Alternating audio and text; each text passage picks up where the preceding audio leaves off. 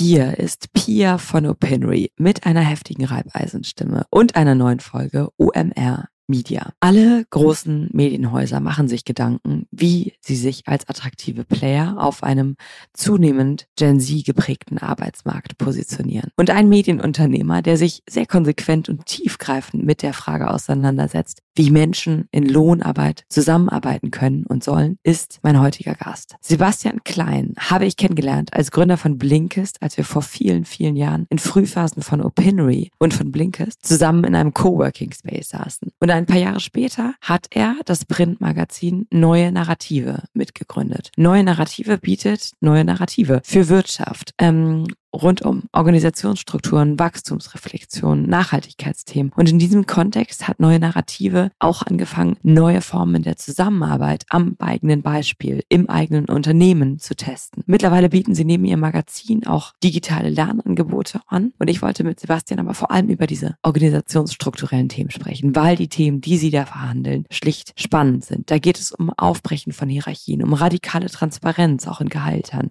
um Verantwortungseigentum, was ja auch im Koalitionsvertrag zumindest steht. Und klar ist ja, es erfordert Kraft, neue Wege zu gehen, neue Strukturen zu schaffen. Als Gründerin wollte ich plakativ gesagt wissen, warum tut man sich das an? Über das Magazin und was es bedeutet, ein Printmagazin mit spitzer Zielgruppe zu starten und erfolgreich zu machen, haben wir nur ganz sekundär, vielleicht zu sekundär am Ende gesprochen. Wer sich aber durch Sebastian und neue Narrative inspiriert fühlt, mehr über die Herausforderung einer Magazingründung zu hören, dem sei das Gespräch mit Katharina Wolf von Strive empfohlen. Hier und jetzt aber viel Spaß mit Sebastian. Sebastian, willkommen im Podcast. Danke, freut mich da zu sein. Ich steige mal so platt ein, wie es geht. Nämlich, wer bist du und was ist neue Narrative? Ich bin Sebastian, bin von Haus aus Psychologe und war ganz kurz mal Unternehmensberater am Anfang meiner Karriere. Ähm, wir beide haben uns dann so vor knapp zehn Jahren kennengelernt. Da hatte ich gerade Blinks gegründet mit ein paar äh, Mitgründern und ich habe mich angefangen, dann in den letzten sechs, sieben Jahren mit dem ganzen Thema neue Arbeiten oder Zukunft der Arbeit zu beschäftigen. Und daraus ist jetzt vor drei Jahren die Gründung von Neue Narrative entstanden. Und Neue Narrative hat gestartet als Magazin mit dem gleichen Namen. Und inzwischen sind wir aber ein mittelgroßes Unternehmen schon mit jetzt 28 Leuten inzwischen und machen neben dem Magazin noch ein Digitalprodukt, Nine Spaces und den Rest werden wir vielleicht auch uns noch ein bisschen angucken können als wir uns kennenlernten und ich in einer absoluten Embryonalphase mit Opinory unterwegs war und ihr in einer auch sehr frühen Phase mit Blinkist unterwegs wart, haben wir beide viel über Investoren gesprochen mhm. äh, und über Finanzierung. Neue Narrative ist aber komplett eigenfinanziert, oder? Ähm, nee, wir arbeiten tatsächlich mit Investoren, Investorinnen, aber wir haben so ein Modell Verantwortungseigentum, wo die keine Stimmrechte bekommen und wo generell das Unternehmen immer den Mitarbeitern, Mitarbeiterinnen gehört also so ein bisschen anderer, andere Vorgehensweise. Aber wir arbeiten echt mit, mit Investoren zusammen. Das deutet schon an, dass ihr einerseits ein Magazin seid, das Transformationsprozesse der Arbeitswelt publizistisch begleitet mhm. und aber gleichzeitig auch selber Teil der Arbeitswelt seid und ein Unternehmen, das neue Modelle der Zusammenarbeit quasi am offenen Herzen entwickelt. Kann man das so sagen? Ja, voll. Also ich würde sagen, das beschreibt es ganz gut, dass wir einerseits so unser eigener Testballon sind und immer alles erstmal uns selber ausprobieren und gleichzeitig aber immer auch nach den Stories und nach den Entwicklungen da draußen suchen, über die wir dann berichten können. Aber es ist schon ein wichtiger Teil für uns, dass wir das Ganze auch selber immer weiter für uns erkunden und immer, also immer weiter versuchen, noch weiter zu gehen. Das glaube ich, auch wichtig. Und in dieser eigenen Pionierarbeit der Weiterentwicklung von Organisationsstrukturen. Kannst du das umreißen? Du hast schon, hast schon Verantwortungseigentum genannt, aber was sind die Statuten, nach denen ihr euch aufgebaut habt? Ähm, also ich würde sagen, der wichtigste Punkt ist wahrscheinlich, dass wir dezentral sind, also wirklich nicht so klassisch hierarchisch gedacht, sondern mh, mm, naja, es gibt verschiedene Arten, das zu beschreiben. Manche Leute können mit diesem Rollendenken was anfangen, also wo du versuchst, Verantwortung in Rollen zu verpacken.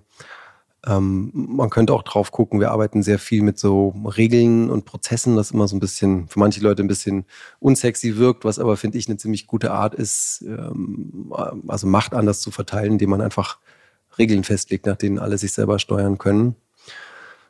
Und das wird dann spannend bei so Sachen wie Geld. Also wenn wir Gehälter transparent machen und so gestalten, dass alle sich am Ende selbst ein Gehalt geben oder auch Budgetprozesse so machen, dass alle nach den gleichen Regeln Geld ausgeben können. Das ist ja meistens so, sind das so Prozesse, die sehr hierarchisch geregelt sind. Äh, wir haben das alles geöffnet.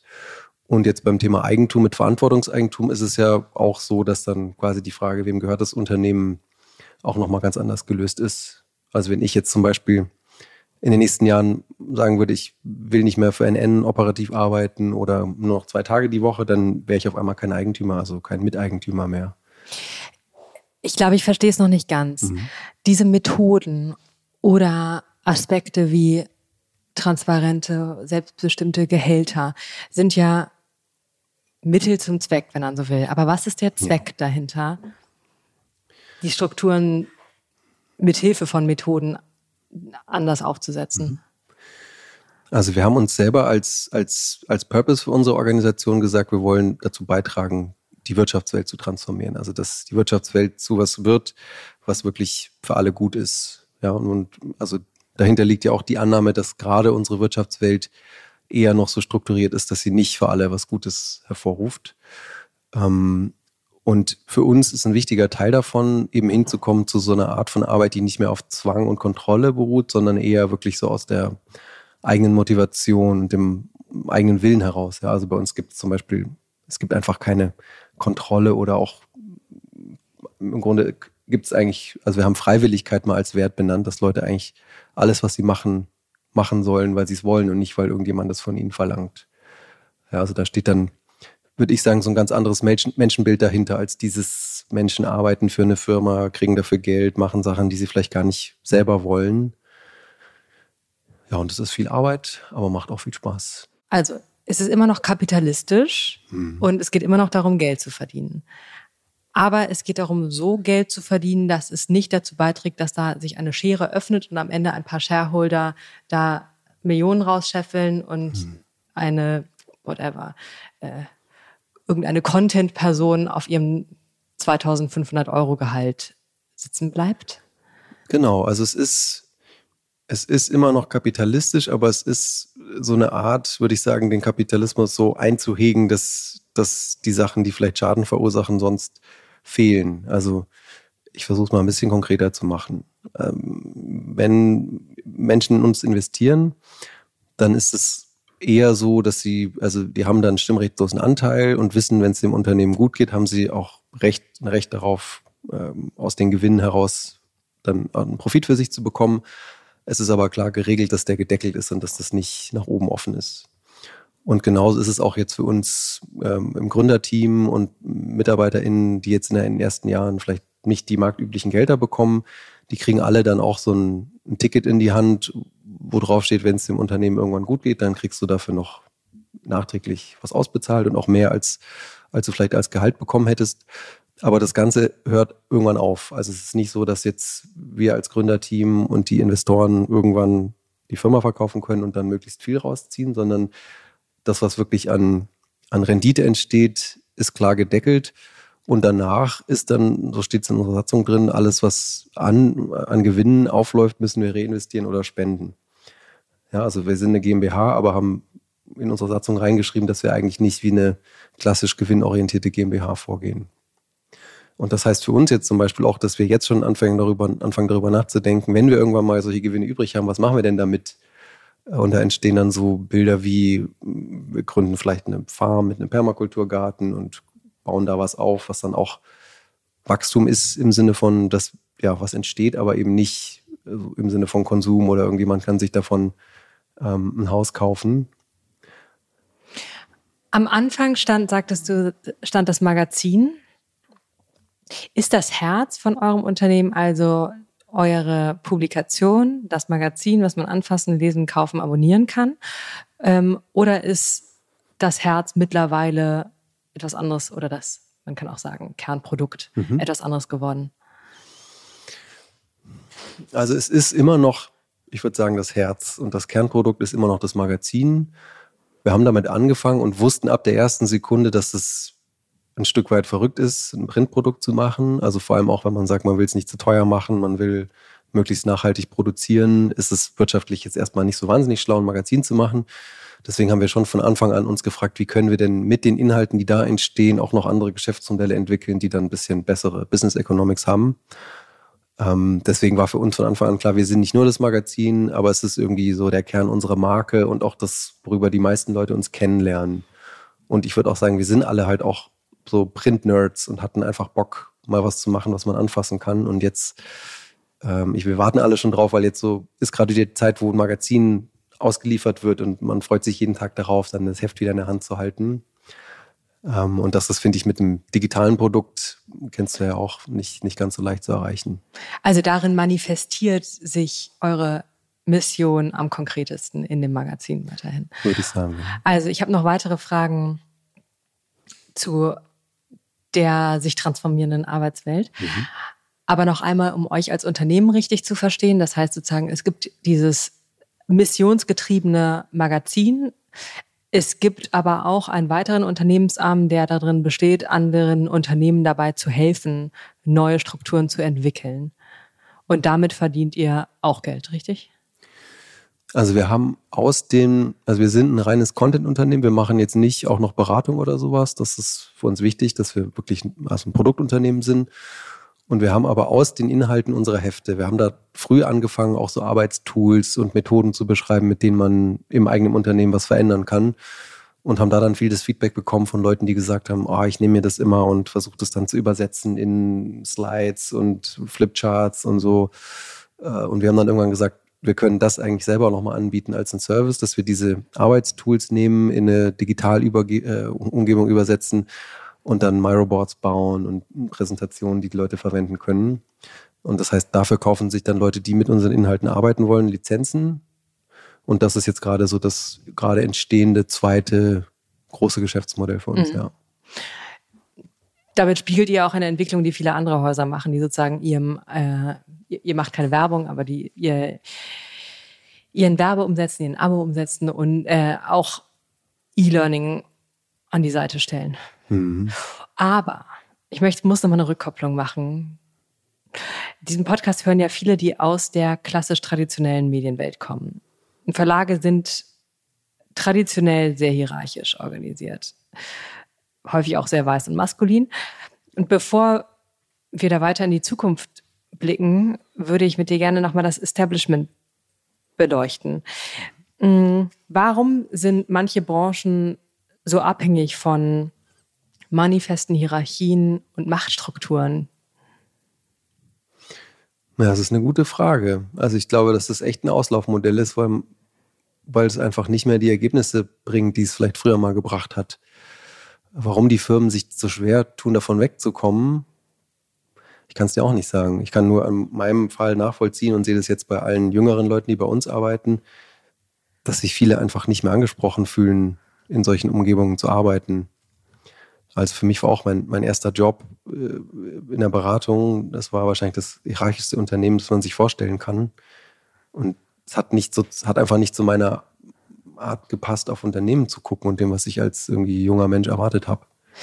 Gibt es auf der anderen Seite bestimmte etablierte Branchen, ähm, die breiterflächig neue Arbeitsmodelle und Strukturen ausprobieren? es wird jetzt immer mehr. Ich meine, es ist, glaube ich, ein, es ist eine Aufgabe von Jahrzehnten, das alles zu transformieren. Aber man sieht jetzt schon, dass auch die ganzen großen deutschen Konzerne jetzt angefangen von der Bahn, die ganze Bereiche umstellt auf agiles Arbeiten, aber auch die ganzen Automobilfirmen, alle experimentieren da. Aber es, ich, also glaube, ich gehe davon aus, dass das Jahrzehnte dauert, bis das wirklich abgeschlossen ist, weil es einfach so eine große Veränderung ist. Du hast selber deinen Erfahrungsbaustein aus der Unternehmensberatung genannt. Kannst du das nochmal nachzeichnen, was bei dir selber dazu geführt hat, diese eigentlich ja sehr selbstverständlichen Arbeitsstrukturen für dich selber in Frage zu stellen? Viele erleben ja sozusagen einen, einen Jobstart in einer in Großkonzern, merken auch, puh, das ist wirklich nicht für mich, aber ziehen daraus jetzt nicht den Schluss, na, dann lass uns mal die Strukturen verändern. Ja, ich glaube, die Leidenschaft, äh, Leidensbereitschaft ist unterschiedlich hoch. Bei mir war das, ich habe das einfach sehr stark auch körperlich und so gemerkt, dass mir das nicht gut tut und dass ich das nicht will, dass ich irgendwie mehr Autonomie und auch mehr Respekt als Mensch brauche. Ähm, ja, und ich sehe es aber auch bei vielen Leuten, die vielleicht gar nicht so leidensbereit sind, aber es einfach nicht so mitbekommen, was es mit ihnen macht. Und dann nach ein paar Jahren erst merken, oh, jetzt bin ich irgendwie mit äh, Ende 20 schon im ersten Burnout ja, also ich glaube, viele trauen sich dann nicht, das zu hinterfragen oder suchen vielleicht auch den Fehler bei sich statt, statt in, dem, in dem Job. Aber ich, ja, also bei mir war das ich, sehr körperlich spürbar, dass das nicht das Richtige für mich ist. Und das, was nicht das Richtige war, was war das genau? Hm, also mir ist zum Beispiel Autonomie extrem wichtig. Ich komme nicht so gut damit klar, wenn Leute mich so stark kontrollieren und mir genau sagen, was ich machen soll. Und in dem Job war das wirklich so, man hatte eigentlich überhaupt keine Freiheit, irgendwas zu entscheiden. Also es war so völlig klar, du bist einfach ein, ein Spielball von anderen. Und wenn der Chef was will, dann wird das gemacht. Und wenn der will, dass du abends bis zur Mitternacht bleibst, dann machst du das. Und wenn der äh, will, dass du irgendwie am nächsten Tag in einer anderen Stadt bist, dann machst du das. Und das hat für mich überhaupt nicht funktioniert. Und ich würde sagen, mir ist auch Respekt wichtig, also so einfacher menschlicher Respekt und auch mal Danke zu sagen oder auch anzuerkennen, dass der andere auch Bedürfnisse hat. Und das habe ich da ehrlich gesagt auch nicht gesehen. Sondern es war irgendwie selbstverständlich, dass die Jungen und in der Hierarchie unten stehenden einfach alles geschluckt und gefressen haben. Was ist der stärkere Treiber von einer Neustrukturierung? Den Teil von ähm, Verantwortungseigentum, das dazu führen soll, bessere Incentivierungsstrukturen von äh, Gewinnen, die Unternehmen erzeugen, zu schaffen. Den finde ich nachvollziehbar. Und was ich aber, äh, sorry, finde ich beides nachvollziehbar. Aber was ist wichtiger? Ist wichtiger, dieser Teil mh, einen besseren Kapitalismus zu etablieren oder ein menschenfreundlicheres Arbeitsumfeld zu schaffen? Ich glaube, es geht Hand in Hand. Also ich würde sagen, jetzt so, also gesellschaftlich betrachtet, würde ich sagen, die größten Probleme, die wir haben, sind ja offensichtlich Klima und die, also für mich jedenfalls die zunehmende auch ökonomische Ungleichheit. Und ich glaube, das sind beides Sachen, die du mit sowas wie Verantwortungseigentum besser ähm, mit angreifen kannst. Mhm. Du sagst, dass du da auch schon auf der Ebene von so wie ganz grundlegende Firma strukturiert ist, dass einfach mitdenkst, dass, dass die Firmen wirklich darauf ausgerichtet sind, Probleme eher zu lösen, als sie zu verstärken. Und ich glaube, dass dieses ganze Thema Menschlichkeit und gut mit Menschen umzugehen, dass das einerseits jetzt immer stärker von den Leuten eingefordert wird. Also in der Welt, wo vielleicht irgendwann auch mal sowas wie ein bedingungsloses Grundeinkommen da ist, machen Leute dann natürlich auch immer weniger mit, weil sie nicht mehr so abhängig sind. Und ich würde aber auch sagen, dass das an den Ergebnissen, dass es einfach zu besseren Ergebnissen führt und die Unternehmen erfolgreicher sein werden.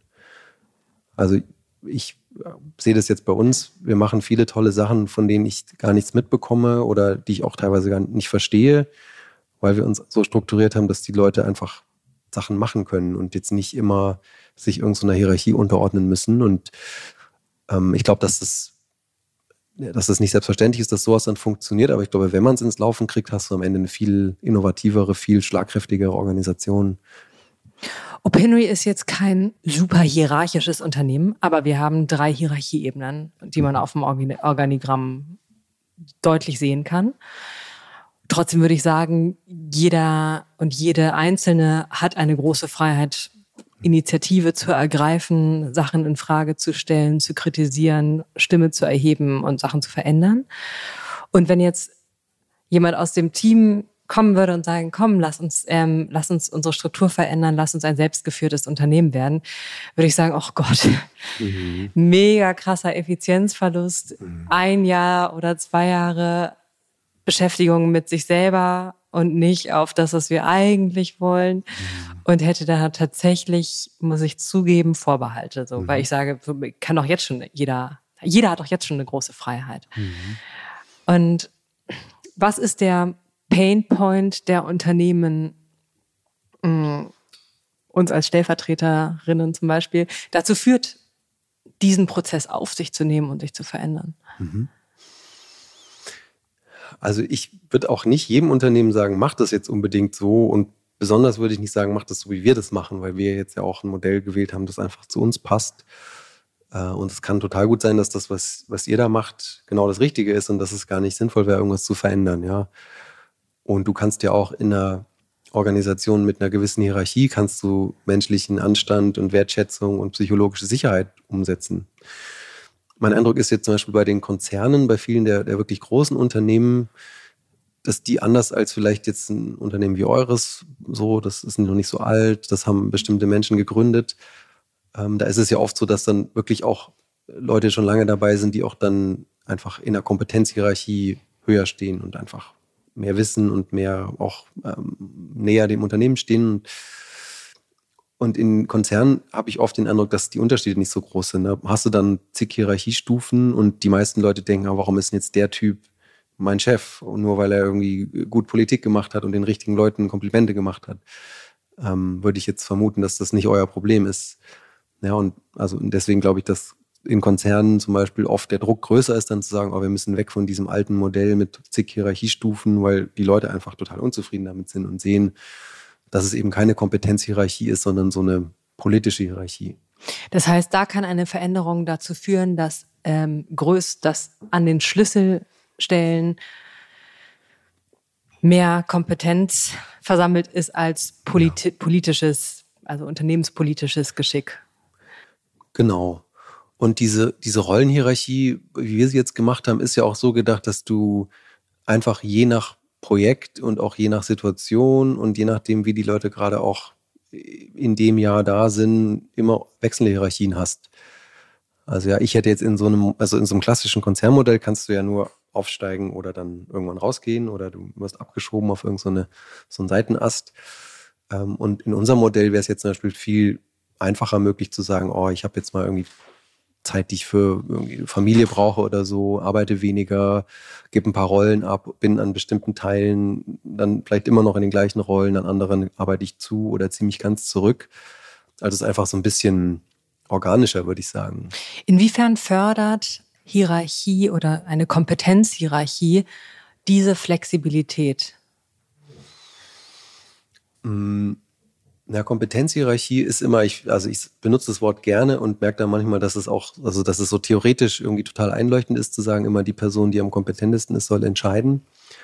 Ähm, in der Praxis, wie wir das machen, ist das eben mit, mit diesen Rollen, dass wir sagen, du hast eine Rolle, die hat bestimmte Verantwortung, das heißt Sachen, die man von ihr erwarten kann. Und damit einhergehen dann halt auch Entscheidungs, ähm, also Entscheidungsmacht, dass du die, die Dinge auch selbst entscheiden kannst. Ja, solange du die Rolle hast, hast du beide Seiten, du kannst Entscheidungen treffen und andere können von dir bestimmte Dinge erwarten. Das heißt, es ist ein bisschen was anderes als teilweise dieses, äh, teilweise wird Führung ja so gelebt, ich habe nur Entscheidungsmacht und andere müssen die Sachen machen. Ähm, ja, und es ist immer ehrlich gesagt ein bisschen abstrakt, finde ich, über diese Rollen zu reden. Und nur weil wir das so umgesetzt haben, kann es auch, es kann total gut sein, dass ihr den Gedanken genauso bei euch umgesetzt habt und dann eher von Projekten redet oder sagt, irgendjemand hat eine Projektverantwortung oder so. Ja, deswegen sage ich, es muss jetzt nicht jeder unser Modell um, äh, unbedingt kopieren. Es geht ja eher um die Gedanken, die dahinter liegen. Um die Gedanken, die dahinter liegen, aber auch um die Menschen, die dahinter stehen. Ein kleiner Erfahrungsbaustein, den wir zum Beispiel haben, ist in Bezug auf Urlaub. Wir hatten von Anfang an, wir haben im Vertrag steht da eine bestimmte Anzahl von Urlaubstagen, mhm. aber es gilt de facto unlimitierter Urlaub. Also niemand zählt deine Urlaubstage. Finden viele super, wird selten ausgenutzt. Mhm. Für manche ist es aber auch schwierig, weil es manchen schwer fällt, diese Selbstregulation in ihr Arbeitsleben zu führen, vor allem wenn man super ehrgeizig ist und beispielsweise genug Urlaub zu nehmen. Mhm. Das fällt vielen schwer. Oder die Tatsache, dass niemand Urlaubstage zählt und am Ende eines Jahres darauf hinweist, du hast aber nur zwölf Tage mhm. genommen, empfinden nicht alle als Freiheit, sondern auch als Bürde von Verantwortung. Mhm. Nicht vielfach, aber kam hier und da mal vor. Das heißt, erfordert eine neue, andere, flexiblere, freiere Struktur und so Operationssystem auch einen anderen Typus Mitarbeiter, Mitarbeiterin? Das ist eine wirklich gute Frage. Mein Eindruck ist auf eine gewisse Weise ja, aber ich würde es auch nicht überschätzen, weil ich glaube, also ich glaube, wenn du 40 Jahre lang gewohnt bist, dass immer jemand anders für dich entscheidet, dann ist es schwierig, mit sowas umzugehen. Ähm, wenn du jetzt durch Schule, Uni und die ersten Jobjahre vielleicht gewohnt bist, dass du keine Entscheidungen treffen kannst, glaube ich, kann man das noch sehr gut umlernen. Und also wir stecken da auch wirklich viel Energie rein, zu sagen, wir versuchen die Eigenverantwortung zu stärken, dass wir wirklich sagen, wir wollen Leute einfach dahin bringen, dass sie selber zum Beispiel merken, ah, ich habe ein Problem mit diesen, dieser Freiheit, Urlaubstage so viel zu nehmen, wie ich will, ich nehme zu wenig. Ja, das wäre jetzt, also wir würden einfach, oder wir machen das auch, dass wir versuchen, Leute dahin zu bringen, dass sie selber merken, ah, es ist für mich ein Problem. Also, dass wir nicht hingehen und sagen, ich als äh, einer der Gründer sage, es ist jetzt ein Problem für uns alle und überleg mir was, sondern dass Leute kommen und sagen, ah, ich habe hier selber eine Spannung wahrgenommen, ähm, die ich jetzt gerne lösen möchte, um besser arbeiten zu können. Und auf der Basis, also wir haben jetzt, um das als kleines Beispiel zu geben, das war so eine Spannung, die ich zum Beispiel gar nicht hatte, dass wir, weil wir in unterschiedlichen Orten Deutschlands arbeiten, dass Leute unterschiedliche Feiertage hatten.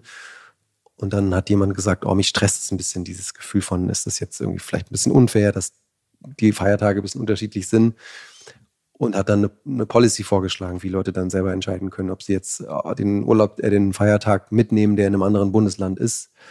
Ja, und das wäre was gewesen. Ich hätte mir das nicht überlegen können, weil ich diese Spannung nicht hatte. Und die Person konnte dann sagen, das würde mir helfen. Und andere konnten sagen, äh, ist das jetzt so umsetzbar oder entstehen dadurch irgendwo neue Probleme? Und so ist dann so eine Mini-Feiertagspolicy entstanden. Das finde ich interessant, dass Unternehmensstrukturen auch immer die eigenen Vorstellungen, Glaubenssätze, Prinzipien widerspiegeln.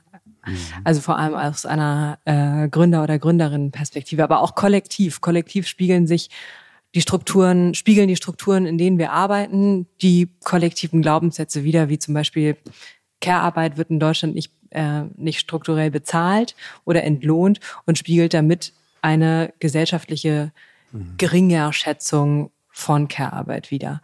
Und als du selber angefangen hast, neue Team- und Arbeitsstrukturen zu entwickeln, welche Glaubenssätze hast du da von dir selber gefunden oder konfrontiert, die du aufgelöst hast oder auch nicht aufgelöst hast?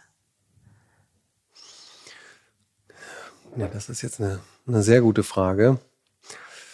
Also ich merke, dass ich tatsächlich bei diesem ganzen Thema Care-Arbeit, Diskriminierung und so, da hatte ich ein bisschen blinden Fleck, weil ich davon selber einfach nicht so betroffen war. Da habe ich jetzt die letzten Jahre noch viel gelernt. Ähm, genau, da hatte ich, ich würde jetzt nicht sagen, dass es vorher ein Glaubenssatz von mir gewesen wäre, dass es keine Diskriminierung gibt. Das war mir einfach nun nicht so deutlich bewusst, weil ich selber nicht betroffen war und dann auch immer mit eher so sehr privilegierten Leuten zusammengearbeitet habe. Und gleichzeitig habe ich so Glaubenssätze wie, dass alle gleich sein sollten und die gleichen Rechte haben sollten, die eher noch so mir deutlicher bewusst geworden sind, wie wichtig die mir sind und wie wichtig die auch ich den Arbeitsplatz umgesetzt sehen haben will. Ein Beispiel ist ja auch Familie. Traditionell sind Familien hierarchisch, mhm. ähm, häufig patriarchalisch, manchmal matriarchalisch. Und es gibt in der Erziehung oder Pädagogik in den letzten wahrscheinlich 20 Jahren eine Hinwendung zu so eher gab es auch in verschiedenen Wellen ja schon sozusagen so Selbstbestimmung von Kindern und mh, hm, Hierarchie oder Unterdrückungs- oder machtfreie Erziehungsmodelle. Und glaubst du, das steht in Zusammenhang damit, dass ähm, eine Generation Z oder jüngere Generation, die in den Arbeitsmarkt kommt, einen größeren Widerwillen gegenüber Machtstrukturen mitbringt? Ich glaube das schon. Also ich sehe das jetzt schon viel bei den, ich sag mal, die Leute, die jetzt zu uns direkt von der Uni kommen. Also da merke ich bei vielen schon so eine Erwartung, eigentlich so, also so viel Freiheiten und Entscheidungsmöglichkeiten zu haben, wie wir sie ihnen geben und ich sehe auch jetzt zum Beispiel, dass sowas wie Verantwortungseigentum, ähm, als ich studiert habe, hat da keiner drüber geredet, über Eigentumsfragen. Also jedenfalls habe ich es nicht mitbekommen. Und dass inzwischen auch Leute in der Uni schon lernen, oh, ich will auch beim Thema Eigentum irgendwie wissen, wie meine Firma aufgestellt ist und finde bestimmte Sachen gut, bestimmte Sachen nicht so gut.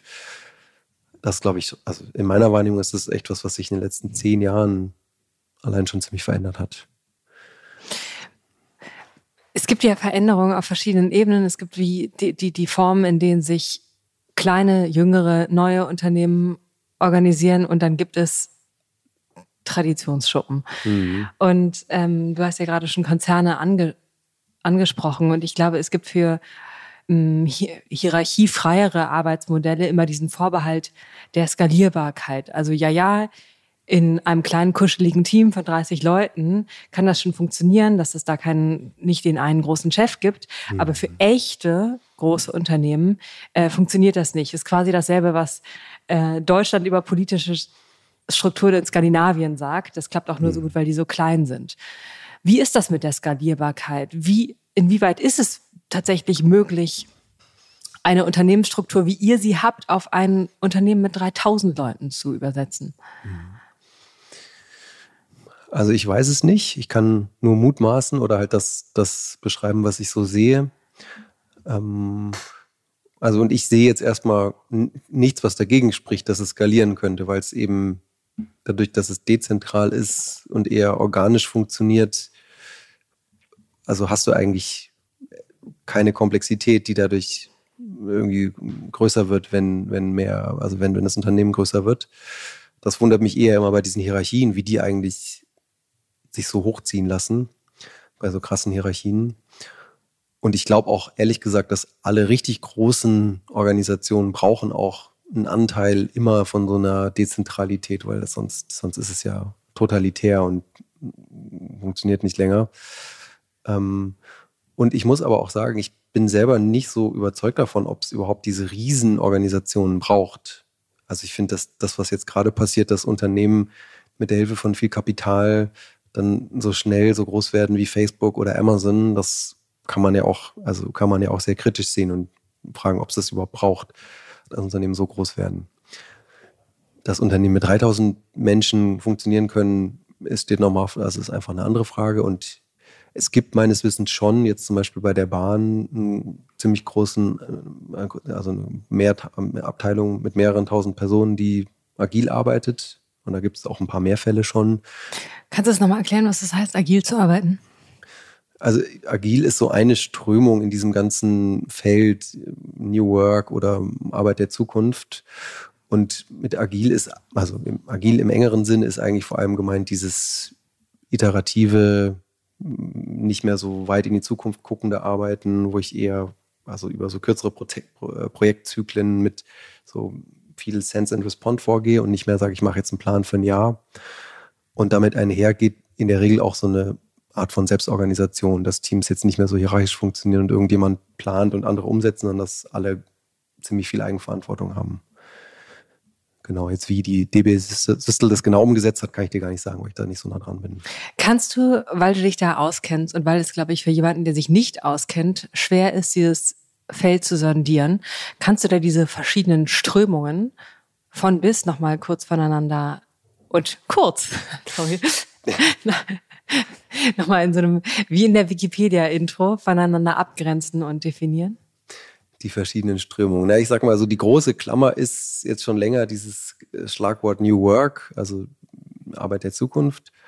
Und meine Kurzfassung ist, dass es in diesem Spektrum gibt so, ich sag mal, so das neoliberale Extrem ist so, New Work heißt schneller, bunter, mehr Tools und noch früher in dem Burnout und aber währenddessen Spaß gehabt.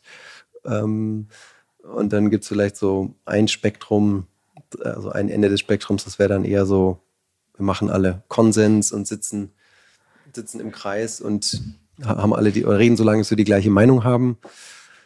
Und dann gibt es so Ansätze wie Holacracy oder auch Soziokratie, was es schon auch schon länger gibt, wo ich uns dann eher einordnen würde, die versuchen so einen guten Mix hinzubekommen. Also die schon auch noch eine, ein Element von Hierarchie haben. Also wir zum Beispiel bei uns gibt es auch keinen Konsens, sondern wir machen immer Konsent. Also die Herrschaft des Arguments, nicht die Herrschaft von der Herrschaft der Mehrheit oder so. Ähm, genau, also ich würde sagen, das, was wir machen, ist so ein Best of All Worlds. Das klingt jetzt vielleicht ein bisschen, ein bisschen überheblich, aber ich würde es so beschreiben. Welche Rolle spielt dabei Transparenz? Transparenz höre ich sozusagen im New Work-Kontext hm. häufig. Transparenz in Bezug auf Gehälter, Transparenz in Bezug auf äh, Entscheidungen, auf Strategie etc. Hm, ist das Ziel die totale Transparenz?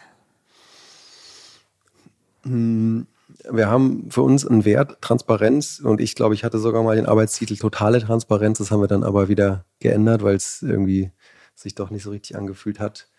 Also ich glaube, Transparenz ist wahnsinnig wichtig. Ich glaube, es gibt auch zu viel Transparenz, würde ich, würde ich behaupten inzwischen. Und ich finde, man muss sich immer klar machen, dass sowas wie Gehaltstransparenz, also das ist halt auch so eine Pandoras Büchse, die man dann aufmacht und dann hat man den Salat. Also das würde ich auch jetzt nicht jedem Unternehmen empfehlen, da einfach so reinzulaufen, sondern das hat teilweise dann echt auch Folgen, mit denen man sich auseinandersetzen muss. Wie zum Beispiel? Hm, naja, zum Beispiel hatten wir jetzt letztes Jahr zum ersten Mal mit einer größeren Gruppe so einen richtig offenen Gehaltsprozess, wo alle sich selber ein Gehalt geben sollten. Und da, da kamen dann schon so unangenehme Gefühle hoch, weil wir das, also im Nachhinein haben wir dann gemerkt, wir haben das zu viel über so Tools wie Slack gemacht, also wirklich dann einfach nur gelesen, was die Leute gesagt haben. Äh, dadurch kommen Sachen dann ja oft auch so ein bisschen negativer rüber. Und wir haben das wieder eingefangen bekommen, aber ich glaube, es hatten viele Leute erstmal so das, das Gefühl, oh, dieses alte Modell, wo einfach nur jeder mit dem Chef verhandelt und dann ist das Gehalt da, hat auch seinen Vorteil, weil es eben nicht diesen Stress verursacht, den bei uns alle dann so ein bisschen aushalten mussten. Das korreliert ein bisschen mit der Frage der Skalierbarkeit für mich, weil das ist, glaube ich, ein Beispiel, wo meine, ähm, mein Vorbehalt auch wäre, das ist unglaublich mhm. Absprache-heavy. Und ähm, dann je mehr, das ist bei fünf Leuten noch darstellbar, das ist bei 30 Leuten schon anstrengend vielleicht und ähm, äh, führt zu vielen ähm, ja, Gesprächsbedürfnissen dann an verschiedensten Ecken und Enden. Und dann bei 3000 Leuten mhm. ähm, ist das unfassbar viel Absprache, die ja schnell echt auch Effizienz ganz schön drücken kann, oder? Und ich mhm. weiß, es geht nicht immer nur um Effizienz, aber mh, mm, auch im persönlichen Umfeld passiert es einem ja manchmal, man beschäftigt sich viel länger mit einer Sache, die eigentlich nur Mittel zum Zweck ist. Und dann mhm. beschäftigt man sich da aber ewig lang mit. Und da ist Gehalt ja auch ein, ein Beispiel von. Also ich finde, das ist nämlich auch einer, ein, eine der, einer der Aspekte von Transparenz, dass, glaube ich, schon jetzt so in so einem hypothetischen Fall, wo du lauter Leute in der Organisation hast, die dann anfangen, sich alles anzugucken, weil sie so neugierig sind und dann nichts mehr machen, weil sie nur die ganze Zeit sich angucken, was andere machen, dass das natürlich nicht funktionieren würde. Und das ist jetzt bei mir zum Beispiel oder bei, bei uns schon was, was ich erwarten würde, dass die Leute auch selber alle, klar, man kann neugierig sein und irgendwo reingucken und alles ein bisschen mitbekommen, aber wenn jetzt alle anfangen, überall alles mitzubekommen, wird es dann wirklich sehr ineffizient und das ist nicht so, wie es gedacht ist. Ja. Ähm, aber also in der Umsetzung würde ich eher sagen, ist ein wichtiger Aspekt, dass alle Leute wirklich konstant Zeit investieren müssen, um ihre Selbstorganisationsskills weiterzuentwickeln. Also das ist eher das, ich habe jetzt das Gefühl, wir haben kein Problem mit irgendwie viel, zu viel Transparenz, zu viel Abstimmung oder so. Aber um so ein System gut benutzen zu können, muss man einfach konstant lernen und reflektieren, wie man dieses System benutzt. Das ist eher was, wo wir auch jetzt merken, oh, da müssen wir noch ein bisschen mehr für tun, weil das einfach auch sonst im, im Alltag untergeht, dass man wirklich sagt, ich investiere jetzt jede Woche ein, zwei Stunden, um mich weiterzubilden. Was ist deine Erwartungshaltung? Wie groß wird in 15 Jahren der Anteil von selbstgeführten Unternehmen, von Kompetenzhierarchien, von Verantwortungseigentum, jetzt nur drei herausgepickte Aspekte von diesem Spektrum einer sich verändernden Arbeitswelt. Wie groß wird dieser Anteil der Unternehmen, die da neue ähm, nicht mehr streng Hierarchie geführte, äh, rein klassisch kapitalistische Modelle fahren in Deutschland sein? Mm, ich finde es schwer zu beantworten, weil ich finde, dass es sehr stark auch an politischen Entscheidungen hängt. Steht ja im äh, Koalitionsvertrag, soweit ich weiß. Ne? Genau. Ob es jetzt wirklich in den nächsten Jahren eine neue Rechtsform geben wird für sowas wie eine ähm, Gesellschaft mit gebundenem Vermögen, was sowas wie, wer, wie wir das machen, wissen wir nicht. Und also für mich hängt es auch sehr stark an der Frage. Also ich sage mal so, wenn ich jetzt über eine Welt nachdenke, wie ich sie mir wünschen würde, dann würde ich davon ausgehen, dass in 20 Jahren der Anteil wirklich hoch ist, dass du irgendwie 50 Prozent der Unternehmen hast, die eher so ticken, dass sie wirklich Gesellschaft mit gebundenem Vermögen sind und anders aufgestellt sind und kleiner und dezentraler als was wir jetzt so sehen. Und das setzt aber voraus, dass es politische Entscheidungen gibt, die zum Beispiel dafür sorgen, dass Leute nicht mehr für Unternehmen arbeiten müssen, nur weil sie ein Einkommen brauchen. Also ich glaube, wenn wir das schaffen, in den nächsten zehn Jahren als Gesellschaft zu sagen. Du meinst bedingungsloses Grundeinkommen? Genau, also so muss es ja nicht heißen, aber wenn einfach sichergestellt ist, dass alle Menschen in der Gesellschaft am Reichtum der Gesellschaft so sehr partizipieren können, dass sie nicht mehr einen Job machen müssen, den sie eigentlich scheiße finden. Ich glaube, dann werden wir eine ganz andere Art von Unternehmenslandschaft sehen, weil Leute dann eben vielleicht nicht mehr für irgendeinen großen Konzern arbeiten, sondern selber was gründen oder sich kleineren anderen Unternehmen anschließen. Ähm, ob das jetzt passiert, wie gesagt, weiß ich nicht, aber in meiner Wunschwelt wäre es so und dann hätten wir wirklich einen, ähm, einen sehr hohen Anteil von solchen Unternehmen. Es gibt ja auch Länder wie Dänemark, wo es einfach schon einen deutlich höheren Anteil gibt an Firmen, die so strukturiert sind. Das wäre meine Frage gewesen. Gibt es da, gibt's da Länder, die da äh, fortschrittlicher, schneller, anders unterwegs sind? Also genau, in Dänemark gibt es wohl schon einen deutlich höheren Anteil an dieser Art von Unternehmen. Ich kenne mich jetzt mit der dänischen Volkswirtschaft aber auch nicht gut aus, deswegen kann ich dir da gar nicht mehr zu sagen. Sebastian, es ist im Laufe dieses Interviews, nee, es ist im Laufe der Vorbereitung etwas passiert. Nämlich eigentlich hatte ich dich eingeladen, um über die Gründung eines Magazins und alles, was damit einhergeht, zu sprechen. Und äh, dann ähm, wanderte mein Fokus in der Vorbereitung aber deutlich mehr zu dem Thema und der Sache, mit der ihr euch als Magazin und als Unternehmen auseinandersetzt. Ich möchte trotzdem, mhm. auch wenn es jetzt ein bisschen ins Ende gepresst ist, noch mal kurz darauf eingehen.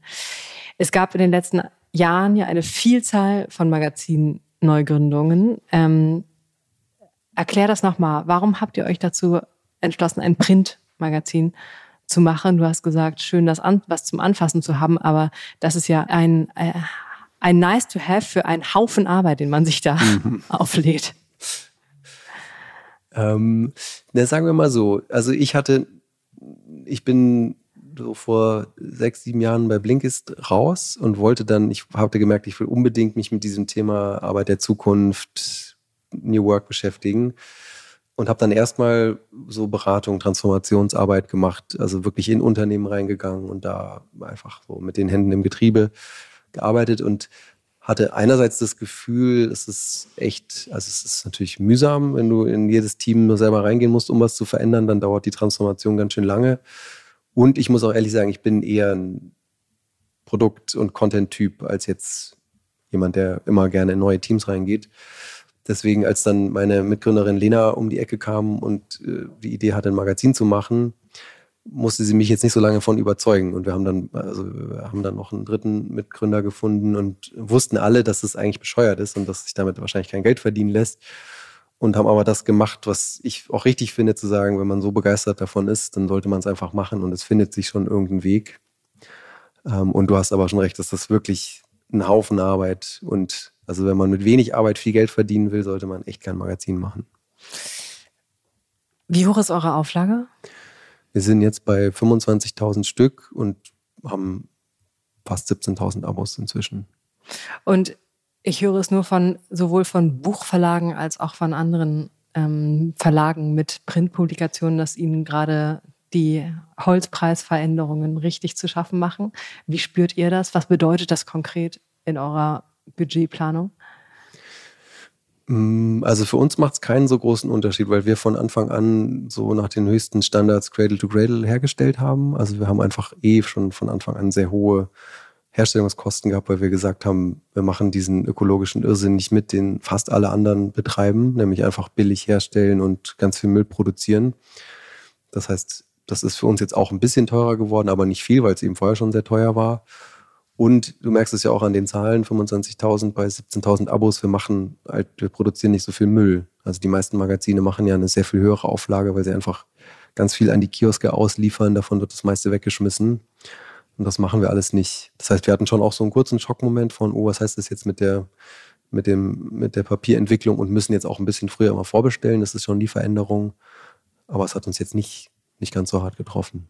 Ihr habt euch jetzt ja mittlerweile ähm, etabliert. Wie habt ihr eure Zielgruppe gefunden und erschlossen?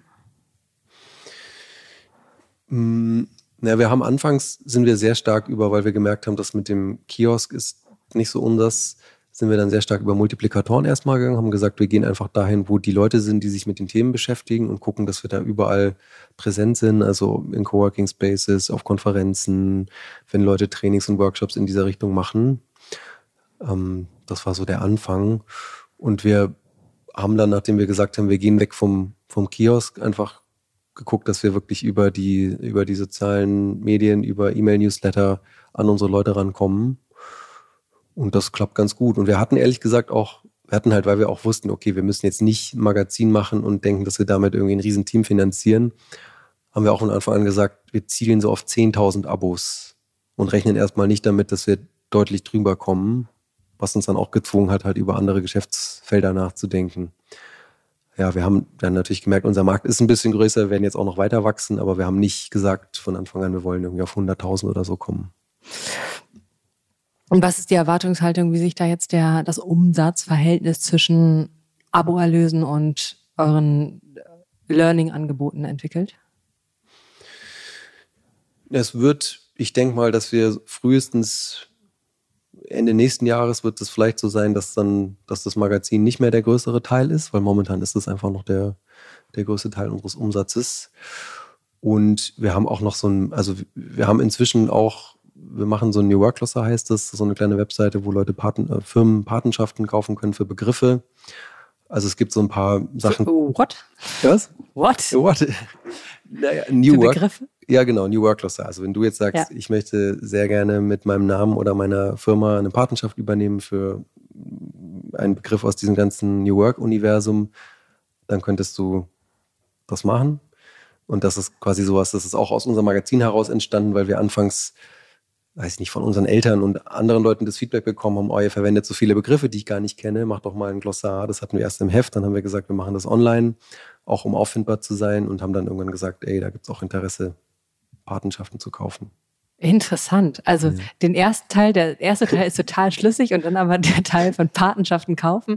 Also ich könnte dann Kompetenz, Hierarchie kaufen.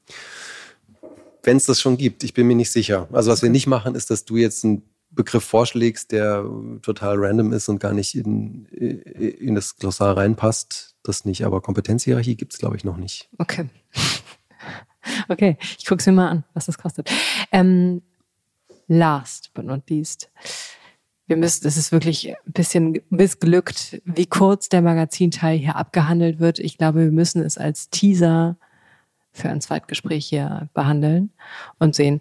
Aber als Teaser, der das ist, was sind die nächsten Meilensteine, die ihr habt als Unternehmen?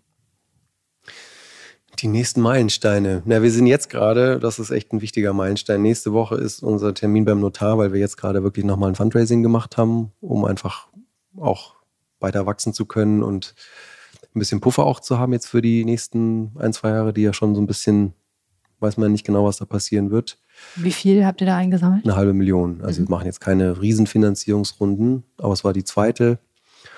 Ähm, und genau auch gar nicht, weil wir es unbedingt machen müssten. Also wir haben uns jetzt nicht unsere Kosten total hochgezogen, aber wir haben einfach gesehen, mit dem Funding können wir einfach jetzt noch ein bisschen zügiger weiter wachsen. Und wir haben schon vor, jetzt nächstes Jahr nochmal ein drittes Produkt an den Start zu bringen. Was das ist, wissen wir ehrlich gesagt noch gar nicht. Ähm, aber was ich dazu sagen kann, ist schon, dass wir jetzt mit dem Nine Spaces, also unser Digitalmodell, haben wir schon vom Magazin ausgehend gesagt, wir optimieren ein bisschen mehr in Richtung Umsatzpotenzial, weil das Magazin eben also echt ein mühsames Geschäft ist. Und haben jetzt gesagt, jetzt optimieren wir eigentlich von dort aus wieder stärker Richtung Impact. Also würden eigentlich gerne ein Produkt anfangen, das stärker noch hilft, eins dieser zwei großen Probleme, Klimakatastrophe und soziale Ungleichheit mitzulösen. Was das ist, werden wir sehen. Okay, das ist jetzt der Cliffhanger. Vielen Dank, Sebastian. Danke dir.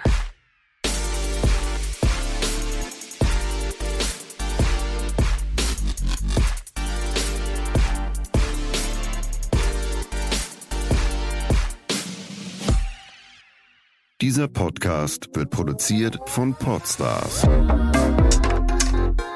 OMR.